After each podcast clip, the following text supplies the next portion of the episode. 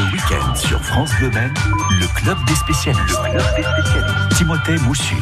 Nous partons en randonnée ce dimanche avec Pascaline Vanier de l'Office du tourisme de la vallée de la Sarthe. Bonjour Pascaline. Bonjour.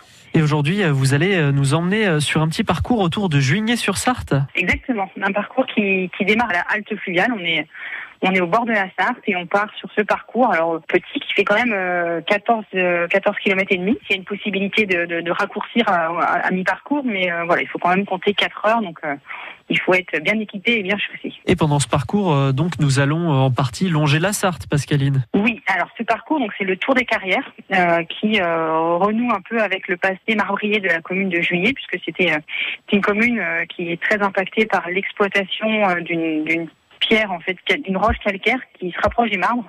Et euh, ce tour des carrières permet un peu de, renouer avec ce passé-là. Et on emprunte sur quasiment la moitié du parcours euh, le chemin de halage qui, euh, qui servait finalement aux hommes et aux animaux qui tractaient les gabarres donc des bateaux à fond plat qui emmenaient le marbre.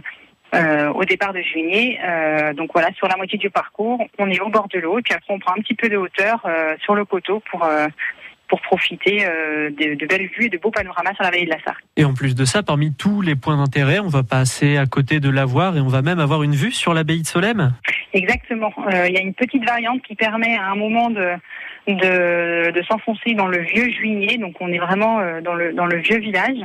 Euh, on est euh, on est assez haut et on, ça nous permet effectivement d'avoir, à mon avis, une des plus belles vues sur l'abbaye de Solesmes, qui est située sur l'autre rive, juste en face, et une belle vue sur l'ensemble de la vallée de la Sarthe. Et donc ce parcours, cette randonnée, elle est balisée d'une certaine couleur? Oui. Alors le balisage, il est vert. donc comme je vous le disais, le départ est à la halte fluviale, halte fluviale où on peut stationner facilement. On peut même improviser un petit pique-nique, puisqu'il y a tout ce qu'il faut pour pique-niquer sur place.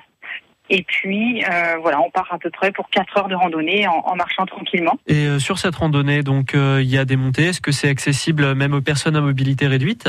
Il y a un petit peu de dénivelé, hein, pour rien vous, vous, cacher. Comme je vous disais, on va monter sur les hauteurs de juillet. Donc nous, on le classe de niveau de difficulté moyen. Voilà, c'est pas, pas, très difficile, mais c'est pas non plus accessible à, à, tous les publics.